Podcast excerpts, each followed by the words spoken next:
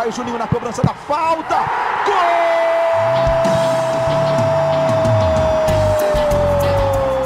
Está entrando no ar o podcast. Sabe de quem? Do Vasco! Do Vascão da Gama, do Gigante da Colina. É o GE Vasco. Fala, torcedor vascaíno. Tá começando o episódio 39 do podcast GE Vasco. Eu sou o Luciano Melo, vamos falar bastante da demissão do Abel Braga. E tô aqui recebendo um dos setoristas aqui da Globo de Vasco, acompanho o dia a dia do clube. Como é que você tá, Hector Verlang? Fala, Luciano, tudo bem? Tudo tranquilo, tudo certo, num dia bastante movimentado aí no Vasco. É, quero mandar um alô aí para a torcida vascaína, que a gente vai falar bastante sobre o que aconteceu e os próximos passos aí no clube. Só para dizer para o pessoal, que obviamente não está nos vendo, é a primeira vez que a gente grava o GE Vasco à distância, né, Hector? O popular remoto.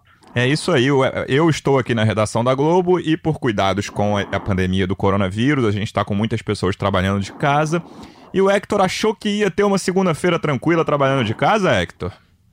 Não, jamais achei isso. Pô, tô desde cedo aí é, atento, tentando entender e descobrir as coisas que estão acontecendo no Vasco, mas ao mesmo tempo tem que é, respeitar aí as orientações de é, trabalho remoto, evitar aglomeração, porque com saúde não dá para brincar. Tem muita gente não levando a sério, sendo irresponsável, mas a coisa, a questão do coronavírus, do novo coronavírus é, é muito preocupante e não dá para bobear. Perfeito, Hector. E aí, no início da tarde, saiu a notícia, já era esperada mais ou menos desde a, o fim do jogo contra o Fluminense, mais uma derrota do Vasco no Carioca, que o Abel pediu demissão do Vasco. Como é que você resume? Primeiro, quem que você. Não, não te pega de surpresa, não pega de surpresa quem estava acompanhando o dia a dia do clube e essa saída do Abel agora, né, Hector, com os resultados? Não, não pega, é, é, não é surpresa para ninguém. Era algo que, na verdade, já poderia ter acontecido no último jogo do Vasco, que foi a derrota para o Goiás em São Januário, no primeiro jogo da terceira fase da Copa do Brasil, é, no meio da semana passada. Depois do jogo, no vestiário, é, é, o Abel estava com essa ideia de, de, de sair. A coletiva tem... dele estava com muita cara de que ele ia pedir demissão ou naquele dia ou no dia seguinte, né? Contra, depois Exatamente. do jogo contra o Goiás tanto na entrevista coletiva ele foi preocupado, eh, foi perguntado e respondeu é, é, sem negar essa possibilidade, dizendo que se tivesse que pedir demissão ia falar com o presidente e ia pedir. Isso. É, mas o que acabou acontecendo foi que houve um, uma conversa com ele, houve um, um, uma decisão da parte dele de que caberia atender aos pedidos, do, especialmente do presidente Campelo, em, em continuar e foi o que aconteceu. Ele, eh, no dia seguinte, deu treino é, normal no CT, eu estava lá, é, inclusive o, na, na ocasião o André Mazuco, que é o diretor executivo, falou que houve uma conversa, houve uma avaliação, se acreditava no, que o trabalho pudesse apresentar resultados, e a coisa seguiu. Aí, aí houve a preparação para o jogo com o Fluminense, mais uma má atuação, mais um resultado ruim, embora seja tenha atuado um time reserva ou com alguns reservas. E aí o que acabou acontecendo no dia seguinte, o que já era para é, o que já poderia ter acontecido na partida contra o Goiás, o Abel tomou a iniciativa de pedir demissão é, e acabou fazendo isso. Depois o Vasco divulgou uma nota aí dizendo que foi uma decisão em conjunto, mas na verdade foi o Abel quem pediu e foi aceito o pedido dele. Eu vou ler a nota aqui do Abel. Abre aspas para ele. Como falei na minha última coletiva, depois do jogo contra o Goiás, eu gosto muito do Vasco, do presidente, dos jogadores, da torcida e do ambiente de trabalho. Mesmo com a crise financeira, jamais faltou dedicação e entrega. Mas as coisas não estão acontecendo da forma como imaginamos. Assim, no momento em que os campeonatos estão parados por motivo de força maior, saio para que o clube encontre um profissional que tenha tempo para trabalhar e tentar os, ajustes necessários. Fica o meu agradecimento a todos, fecha aspas pro Abel. Hector, dentro disso que você falou, tem uma coisa que não se encaixa para mim, que eu tô pensando nela desde desde sábado, desde domingo, quando ficou claro qual seria a escalação do, do Vasco contra o Fluminense. Um treinador que pediu, quase pediu demissão depois do jogo contra o Goiás, mas que ganhou mais uma chance em conjunto a pedido do, do presidente do clube. Por que, que o treinador bota um time misto, Hector? Tirando, por exemplo, o Cano, que é disparado o cara que fez mais gols no time no ano, com a defesa toda mexida. Qual a explicação? Pra, já, e já estava mais ou menos, não tinha a confirmação, mas já estava mais ou menos claro que o, o futebol ia parar. A, a CBF é, decreta a paralisação da Copa do Brasil horas antes do início do jogo, foi na, no início da tarde de domingo, o jogo foi às 18 horas de domingo. Qual é a explicação para essa escalação do Vasco? Eu ainda não encontrei, Hector. Lembrando que o Abel não falou depois do jogo contra o Fluminense. É, eu não tenho condições de te dizer exatamente o porquê. O motivo, porque, é, enfim, só o Abel poderia explicar o, o, o que levou ele a tomar essa decisão. Mas a gente tem condições de, de analisar e, e, com algumas informações é, apuradas, é, é, tentar explicar um pouco essa situação toda. Como tu falou, é, a, a decisão de preservar alguns jogadores foi tomada antes da CBF comunicar a paralisação das competições nacionais. No caso, é, entra a Copa do Brasil. Se não tivesse é. paralisado, o Vasco enfrentaria o Goiás em Goiânia na quarta-feira. Exatamente. Então, houve um, uma decisão do Abel de priorizar essa partida de volta contra o Goiás. Embora o Vasco tenha perdido em casa por 1 a 0 havia o entendimento dele e, e dos jogadores, da comissão técnica, da direção, de que o Vasco tem condições sim é, de reverter a situação lá fora de casa. Até porque é, antes da CBF anunciar a paralisação, o, o governo de, de, Goiás já tinha tomado a decisão de que uh, eventos esportivos no estado seriam com portões fechados. Então o Vasco Isso. tinha essa situação de vai ser um jogo uh, sem torcida, não teria uh, essa dificuldade de, do ambiente uh, que seria totalmente desfavorável lá.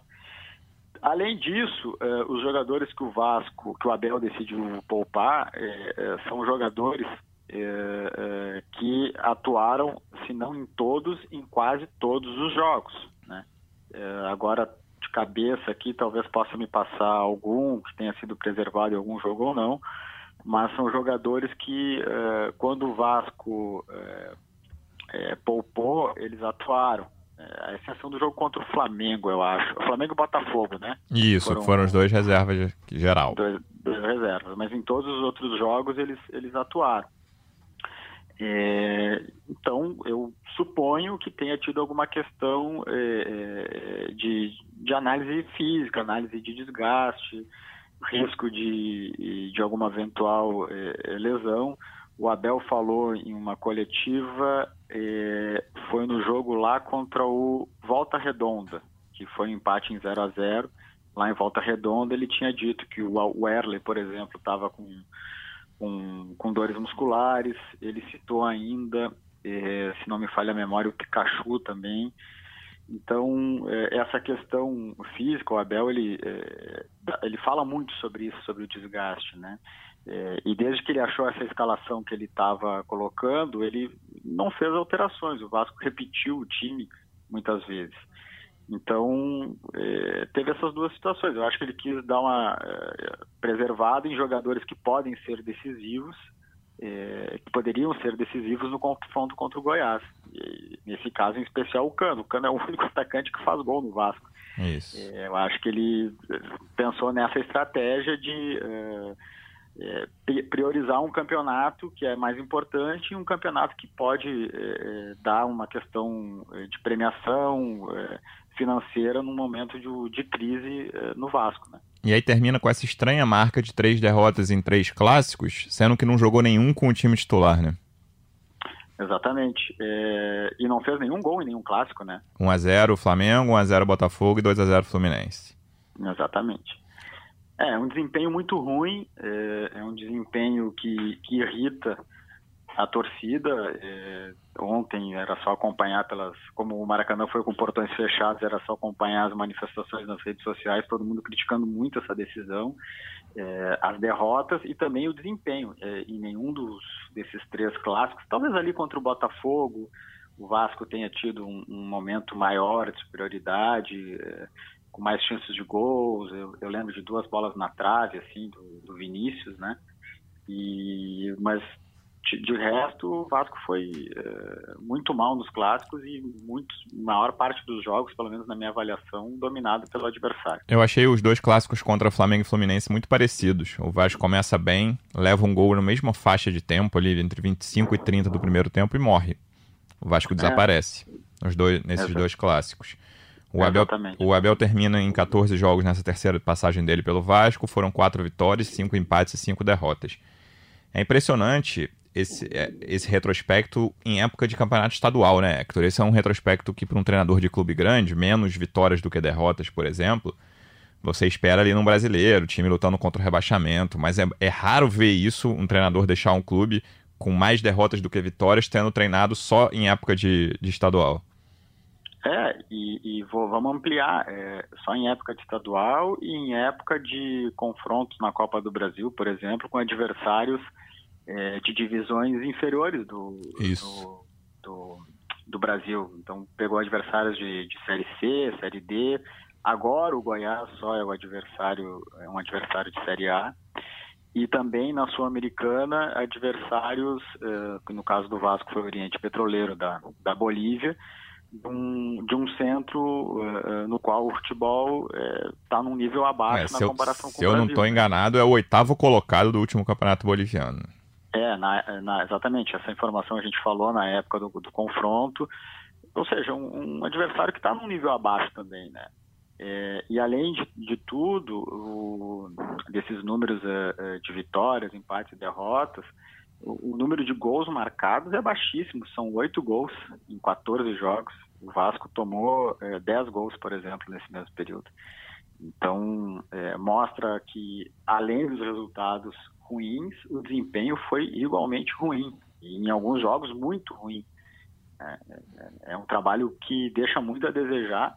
Acho que não só por erros e equívocos do Abel, mas também por todo o contexto do Vasco, de, de um time fraco, de uh, poucas contratações, salários atrasados, enfim, coisa que a gente já tem falado muito e que o torcedor uh, vascaíno uh, conhece bem e é uma realidade que não é só desse ano, né? Vem de algum tempo já. Mas aí eu acho que entra a principal questão do trabalho do Abel em relação a isso que você falou, e muito por não ser uma realidade de agora, entra a comparação com a temporada passada, principalmente com aquele segundo semestre ali. Depois que o Vanderlei Luxemburgo chegou, que o time subiu de produção, ele teve a parada para a Copa América, na volta da parada para a Copa América. O Vasco, com todos esses problemas, que eram os mesmos, com um elenco parecido, não era o mesmo. O Vasco perdeu o Richard, o Rossi, o Henrique de titulares. Esse ano o Guarim voltou e jogou pouco em quantidade ainda, não está em forma.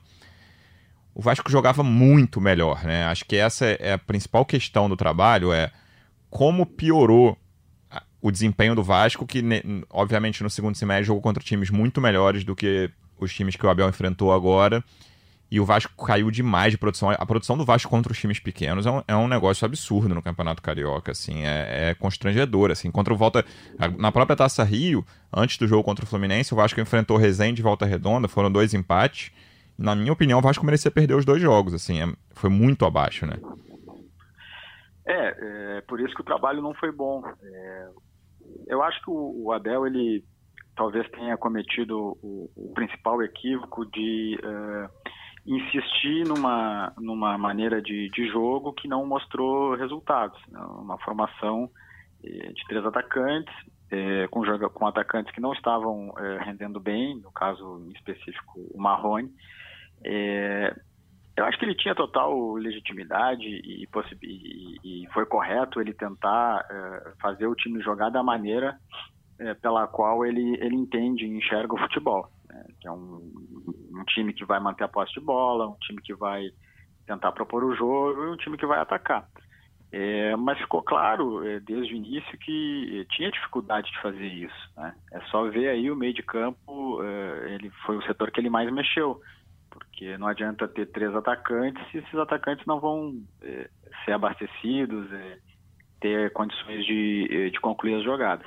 E eu acho que ele insistiu demais nisso. Né? Eu acho que faltou uh, mudar, faltou perceber que não adianta ter uma ideia se não tem os jogadores que vão ser capazes de colocar essa ideia em prática. Então, eu acho que o principal equívoco dele é esse. Né? Eu acho que esses últimos. A... Do... Fala, diga. Não, e a partir daí fica, é, é, ficou nítido que é, não estava dando certo com as atuações ruins que, foi, que, que, que, houve, que houve, especialmente contra adversários de baixíssimo nível técnico. Como tu citou aí, o Vasco mereceu perder jogos que acabou empatando contra adversários muito fracos. E aí, chegando já nessa sequência, né, dois jogos só contra times da Série A, os últimos dois jogos dele, Goiás e Fluminense, ficou muito claro isso que você mostrou na minha cabeça, principalmente quando o Vasco levou o gol, o primeiro gol nos dois jogos. Tanto o Goiás quanto o Fluminense praticamente abdicaram de qualquer coisa de jogar futebol. O Goiás no segundo tempo não sai do, do próprio campo e o Fluminense também. Segundo tempo horroroso do Fluminense, na minha, na minha visão do clássico. No primeiro também foi ruim. Então, de, claramente eles passam a mensagem: Vasco, fica com a bola aí, faz o que você quiser. E o Vasco não consegue criar, não é nem. Pô, o goleiro consagrou o goleiro adversário, duas bolas na trave. Não é assim, é, é, não, não consegue chegar perto do gol adversário. É, exatamente. O Vasco tem um número baixo de gols marcados em todo ano, mas tem um número baixo de uh, uh, situações de gols criadas, né? Se, se, a gente for fazer um, um, retrospecto aí, talvez só no jogo contra o Altos do Piauí, lá no, no na fase inicial da, da Copa do Brasil, que teve bastante chances de gols assim, raríssimas para fazer. Nos outros jogos é uma produção baixa. É, é, e assim, a, as chances criadas são muito parecidas, né? É bola no cano, é um cruzamento, é uma bola parada, não tem uma jogada trabalhada, assim, uma troca de passe, são, são, é, são momentos muito raros de, de acontecer, de, de ter um, uma, uma jogada combinada, né? É sempre uma jogada individual ou uma jogada muito simples, um cruzamento, um, um lançamento, é, ou uma jogada individual. Então, é, a, a, construção ofensiva do Vasco, ela é, praticamente não existe. O que, que, você achou do, do dia a dia do Abel nesse, nesses poucos meses, Hector? Eu tive a impressão de que ele chegou com alguma animação, apesar daquela coletiva de chegar a ter sido estranha, algumas coisas como a própria frase dele de ah, eu sei que não vão me pagar aqui, o campeão já me deixou claro que não vou receber em dia, tá tudo bem. E até o fam a famosa coletiva do hoje foi lindo, né? Depois do jogo entre reservas Vasco e Flamengo, que o Flamengo ganhou por 1 a 0 o Vasco teve esse domínio no comecinho, como foi no jogo contra o Fluminense ontem. E, mas nas últimas coletivas ele estava muito abatido, né? A gente até conversou sobre isso na semana passada, depois do jogo contra o Volta Redonda. Era um abatimento muito claro de quem não estava conseguindo tirar nada dos jogadores. É, o, enquanto tu estava uh, lendo a, a, nota oficial do Abel, que, que, que, confirmou o pedido de demissão dele, eu estava pensando, é porque ele fez uma, uma frase ali, colocou uma frase ali de que toma decisão num momento em que, que as competições estão paradas por força maior, né, que é o caso da, da pandemia do, do novo coronavírus, é, e foi o mesmo argumento que ele usou recentemente quando ele pediu demissão do Fluminense, foi no período que estava parado por causa da Copa do Mundo.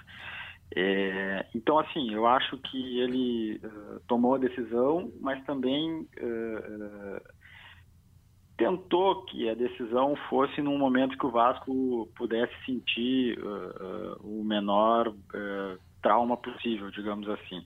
Vai ter tempo aí para achar um técnico e esse técnico vai ter um tempo, por menor que seja, de conhecer o grupo e, e trabalhar. É, eu acho que o, o Abel estava é, certo é, é, quando previu que não ia receber, porque ele foi pediu a demissão sem receber nenhum salário. Começou o trabalho em março, em, em janeiro e em março é, pediu para sair e nesses três meses trabalhados não recebeu nenhum salário. É, mas eu acho que isso nunca foi um algo que o preocupasse ou algo que o tirasse o ânimo para trabalhar. Pelo contrário, eu acho que isso, é, de alguma forma, até foi uma maneira de é, criar um, um, uma situação assim de, de superar a, a, dificuldade. Agora, é, ao mesmo tempo que ele começou muito animado, começou muito é, esperançoso em, em, em fazer esse time jogar, à medida que foi ficando claro que ele não estava conseguindo, ele deixou transparecer esse sentimento. As últimas coletivas, como tu mesmo colocou, estavam nítidas. Assim, o Abel é um cara que sempre vê, tenta ver o lado positivo, tenta exaltar as coisas boas, e nem isso ele estava conseguindo. até porque as coisas boas estavam em, em escassez, né? O time é, é, normalmente no início de trabalho, a partir de um número X de atuações, vai se vendo o time evoluir. E o Vasco não estava conseguindo fazer isso. Aliás, nos últimos jogos, o, as coisas boas que o Vasco, as poucas coisas boas que o Vasco tinha feito, elas deixaram de aparecer. Né? O Cano, por exemplo, parou de, de fazer gol. Né? Então, é, eu acho que ele sentiu muito é, a questão de ter uma de, de, ter uma ideia, planejar a execução dessa ideia e essa ideia não conseguir uh, ser colocada em prática. Acho que isso uh, pegou muito assim uh, para ele, porque se a gente for analisar também os últimos trabalhos do Abel, ele não tem conseguido fazer o, o, time jogar, né? Foi assim no Flamengo, embora tenha conseguido aí bons resultados até o, o, período que ele, que ele ficou, foi campeão carioca, classificou o time na primeira fase da Libertadores, e quando pegou o Cruzeiro também. O Cruzeiro não jogou bem e ele acabou saindo é, antes do, do Cruzeiro ser rebaixado. Então eu acho que é uma sequência que certamente deve ter uh, pesado no, no pensamento dele. É, o, Vasco é o segundo clube seguido que o Abel de, sai sem receber um salário sequer, né? No Cruzeiro foi a mesma coisa. Exatamente. Eu acho que você estava falando aí, eu estava pensando no que dá para tirar desse trabalho do Abel, assim, no que fica. E, cara, eu pensando bem, assim, eu acho que fica uma coisa, não sei se você concorda comigo, que é a efetivação do Andrei como titular do Vasco. É, eu acho que esse é o, o principal acerto dele é o principal. É, eu estava pensando qual palavra usar e ia sair legado. Nem sei se dá para classificar como legado. É, é pouquinho para um legado. É, né? Mas é o principal acerto, assim, ele recuperou o jogador que tem qualidade, um jogador que daqui a pouco aí o Vasco uh, pode vender e, e, dar uma amenizada na, na questão financeira, é, porque assim tá, vamos, vamos tirar isso da análise. Que, que outra coisa boa tem? Ou que outra coisa boa que foi construída? É difícil de. É bem de complicado. Achar, né? É difícil. Tá, ok, o cano. Ah, mas eu acho que se fosse qualquer outro técnico, o Cano ia estar tá fazendo o que fez nesse período também, sabe? Não, não consigo ver muito dedo assim do, do Abel ou do sistema de jogo. Não, não, é um cara que foi para uma posição nova, né? É um centroavante que estava fazendo é, muito gol na Colômbia, foi contratado e continua fazendo bastante gol no Brasil.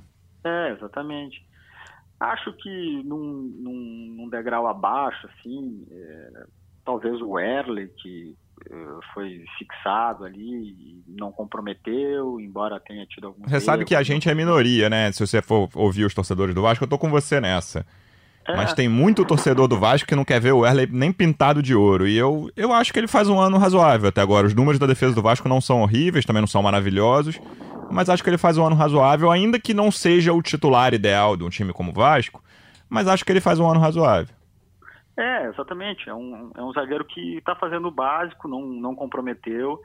É, tem um, um, debate aí que, enfim, é, o, o, Ricardo é, é, melhor do que ele, concordo. Acho que o Ricardo é mais técnico, acho que o Ricardo é um, um melhor jogador do que o Erle, então poderia jogar Ricardo Castan, poderia, mas o Abel preferiu é, manter o Erle, porque no início do trabalho o Ricardo estava na seleção.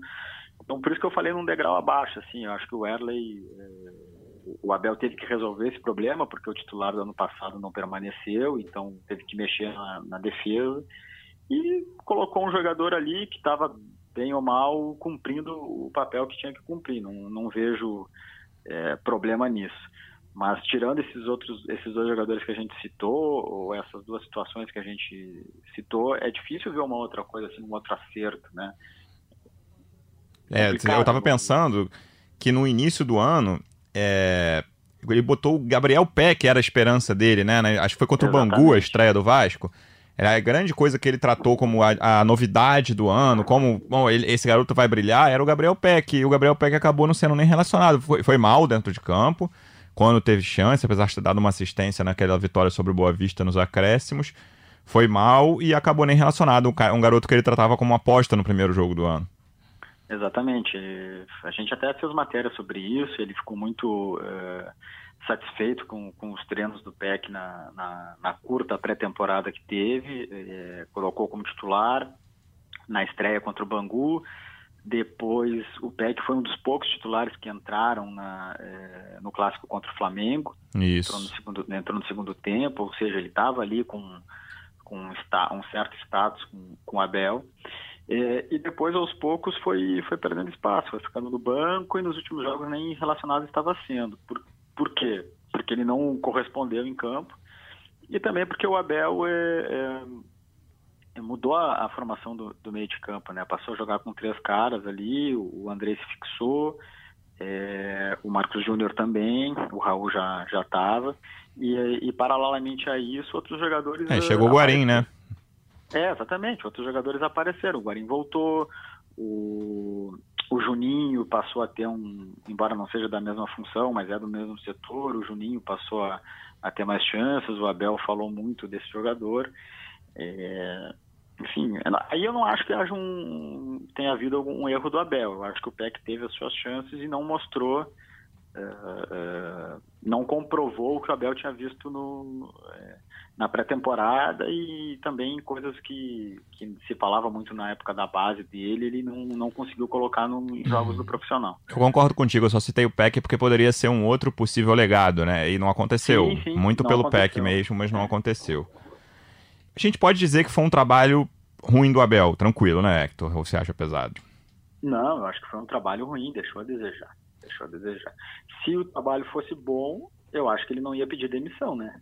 Acho que ele ia continuar é, é, tentando, continuar é, fazendo esse time jogar melhor, mas o trabalho é ruim. Pô, não tem como dizer que não é ruim. Foi eliminado da Taça Guanabara, não chegou nem nas fases finais. É, ok, passou da Sul-Americana, mas com dificuldade. Passou no, da, nas primeiras fases da Copa do Brasil também com dificuldade. Está em desvantagem no, no, confronto. E está em desvantagem numa terceira fase, é pouco, né? E está perto de ser eliminado antes da semifinal da Taça Rio. Exatamente, é pouco. É, e foi muito. Pelo que o Vasco terminou o ano, assim, acho que é o time da Série A que mais decepciona nesse início, assim, de ano. Claro que é muito no começo, agora vai ter uma parada possivelmente prolongada de futebol. Tudo pode acontecer, o Vasco pode fazer, dar uma virada no ano dele, mas assim, eu achei muito fraco e muito decepcionante o que eu vi do Vasco dentro de campo até agora. O que não inviabiliza, vale sempre lembrar, sempre fazer essa ressalva, que você já falou, fora de campo, o Vasco continua extremamente desorganizado. É, é, era o que eu ia complementar. O trabalho do Abel é ruim, é, é um fato. Mas eu acho que tem todo um contexto que, que contribuiu para esse trabalho ser ruim. Eu acho que a gente não pode ignorar esses outros fatos. É, mas, enfim, ele é o responsável pelo rendimento do time dentro de campo. E o trabalho é ruim, assim como o desempenho de alguns jogadores é ruim. E aí também tem que ter uma análise sobre sobre isso, porque que os jogadores, alguns jogadores não estão rendendo o que poderiam render. Por exemplo, o Marrone. É, a gente pode discutir se o Abel demorou ou errou ao não colocá-lo na reserva. Beleza, mas vai colocar quem como titular? É, aí entra numa questão de. Ainda mais de, com o Thales de... machucado, que vale sempre lembrar isso também. Exatamente. Aí entra numa questão de formação de elenco. Tem poucas opções no elenco. Né? E aí entra numa questão de por que, que, a direção não reforçou, ou como que a direção reforçou. Aí vamos falar da, da dificuldade financeira. É, enfim, tem todo um, um, contexto que não, não ameniza o mau trabalho, mas também tem que ser levado em conta para tudo que aconteceu, para toda a dificuldade que o Vasco está enfrentando. E aí, toda essa questão financeira leva à próxima pergunta, que é para encerrar o podcast, que é quem será o próximo treinador do Vasco? É difícil você pensar quem assume o clube numa situação dessa, né, Hector? Que eu acho até que o novo treinador não vai falar na apresentação, ah, o Campelo me disse aqui que eu não vou receber em dia tá tudo bem.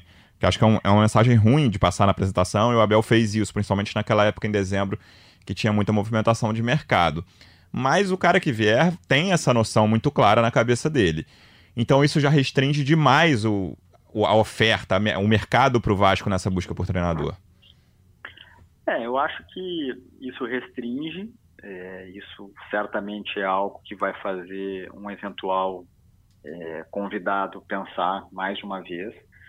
Mas, ao mesmo tempo, é, o Vasco é time grande, o Vasco tem torcida, o Vasco é, é um desafio para um técnico que esteja querendo se consolidar no mercado. É, eu acho que o cara vai pensar, mas ele não vai colocar isso como é, um, um, fato de é, negar o Vasco. Estou falando de, de, de, técnicos aqui do Brasil, entendeu? Se o Vasco for tentar contratar, por exemplo, uma coisa hipotética, alguém de fora, eu acho que esse profissional vai pensar, pô, peraí, por que, que eu vou tentar um novo mercado se eh, as condições de trabalho vão ser ruins? Né? Acho que aí sim o Vasco vai ter uma desvantagem, mas agora se ele for tentar pegar mas mesmo entre os brasileiros, né, Hector? Você não, não vai pegar um brasileiro que tenha uma carreira firme, consolidada hoje, porque o cara não, não, não quer ficar sem receber salário. Era exatamente isso que eu ia chegar. Eu acho que se ele tentar pegar um técnico já consolidado, acho que esse técnico vai repensar. Vamos, vou dar um exemplo. E é só um exemplo uh, hipotético, não quer dizer que o Vasco tenha tentado. Mas Mano Menezes é um técnico que está desempregado, é um técnico que tem um nome, já foi técnico da seleção, é, não está trabalhando desde que saiu do Cruzeiro. É, eu acho que ele não pegaria numa situação adversa. Mas se pegar um técnico uh, de nomes que inclusive a gente já citou em, em matéria no Globoesporte.com, o Barroca, que está no, no, no Curitiba, eu acho que ele não, não diria não para o Vasco em função da dificuldade financeira. Eu acho que ele iria administrar isso, porque é um técnico que está em início de carreira, é um técnico que é, no, no, profissional só treinou o Botafogo, de, de, time considerado grande no Brasil. Eu acho que ele ainda está na fase da carreira de uh, passar por essas dificuldades para tentar crescer uh, na sua profissão. Né? Então, eu acho que o Vasco vai ter que fazer uma análise é, não só de qual técnico quer, mas especialmente de qual técnico ele consegue contratar. A gente publicou na, na notícia dessa segunda-feira aqui no Globoesporte.com, além do nome do Barroca, o nome do Jair Ventura como um dos interessados, né? Um dos que o é, Vasco é, mas... está no, nos quais o Vasco está interessado. É, mas aí tem uma diferença, porque o Barroca, o, o Vasco fez um contato e a gente descobriu isso, mas o Jair a gente não tem a informação de que já houve um contato. Tem Entendi. a informação de que é um nome é, que agrada a, aos homens que tomam decisões no Vasco. E que na teoria é mais fácil por estar desempregado do que o Barroca que está empregado. Exatamente. Mas ao mesmo tempo são dois nomes que têm estilos diferentes, né? Bastante. Né? Então assim, eu, eu vou falar algo que eu já falei em diversos podcasts. podcasts. A gente não sabe o que, que o Vasco quer. A gente não sabe, é, ou, ou o Vasco não deixa claro é, é, qual é a ideia do Vasco? Quer, quer jogar como? Quer o quê? Né? Porque são dois nomes que têm uh, formas de trabalhar muito diferentes. É, o, o, Jair conseguiu uh, sucesso, especialmente no Botafogo, com uma maneira de jogar é, é, que priorizava a defesa e o ataque em velocidade, em contragolpes. Né? Talvez seja uma maneira parecida com a qual o Vasco jogava no ano passado, com, com o Luxemburgo. E o Barroca no Botafogo foi muito diferente. É, tudo bem que não era aquele time assim que enchia os olhos, mas era um time que tentava ficar com a bola, inicialmente para não ser atacado e depois uh, propor o jogo. É, então são, são estilos bem diferentes e é, e é muito é, curioso, para não falar contraditório, ter pensando em dois profissionais que são diferentes, mostram um, uma certa é, em definição do que, que o Vasco quer é, para o próximo técnico. Sem dúvida, me parece um clube cuja diretoria, cuja, cujas pessoas que tomam decisões no futebol estão sem rumo. Assim, o Vasco, o que o Vasco quer esse ano é fazer 45 pontos no Brasileiro, isso me parece claro, não ser rebaixado. É o último ano dessa gestão, enfim, pode até pode brigar pela reeleição, mas é o último ano desse mandato. Então, é um, me parece um clube que quer esses 45 pontos a qualquer custo e que não sabe mais como tomar conta. Tipo, no, no ano passado, o Vanderlei Luxemburgo chegou e tomou conta do departamento de futebol, dentro e fora de campo. Sem ele, me parece que esse barco é a coisa mais, enfim, clichê do mundo, mas está à deriva ali, sem uma pessoa para dar, para dar um rumo. É, o, o, eu acho que o, o Vanderlei, no passado, é, era um escudo é, para para todo o momento ruim do Vasco, mas ele também, da maneira dele, é, é comandou, é, para usar a tua expressão, esse barco.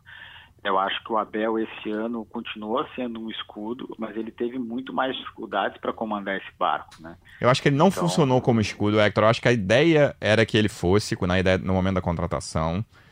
mas eu acho que não funcionou, porque ele já caiu em desgraça ali naquele Vasco Flamengo, que foi, se eu não me engano, foi segunda ou terceira rodada da Acho taça, é, da Taça Guanabara, e vem a coletiva do hoje foi lindo, e aí acabou, assim. A, a- não estou dizendo que isso é correto, mas a paciência da torcida, que já não era grande, acabou ali, né, no, no segundo Sim, jogo do tem, ano. Tem, tem razão. Esse ponto é, é fundamental de diferença. Assim, o, o Vanderlei sempre teve esse apoio público da torcida e o Abel já no segundo jogo passou a, a não contar com isso, a ser muito questionado. É verdade. É verdade. Hector, era isso. Muito obrigado pelas informações. Vou ficar ligado, mesmo de casa, trabalhando com essa restrição do corona, novo coronavírus. A qualquer momento a gente volta. Aquele abraço. Valeu, Luciano. Obrigado. Um abraço para ti, um abraço para todo mundo. E galera vascaína, fica ligado aí no, no Globoesporte.com que assim que a gente tiver uma novidade, seja de novo técnico ou de possibilidade de novo técnico, vai estar atualizado lá. Valeu. É isso, é isso aí, pessoal. Esse podcast tem a edição de Bruno Mesquita e Maurício Mota, a coordenação de Rafael Barros e a gerência de André Amaral. Fiquem aí ligados, novo técnico, notícias do Vasco, globoesporte.com.br Vasco. Aquele abraço, até a próxima.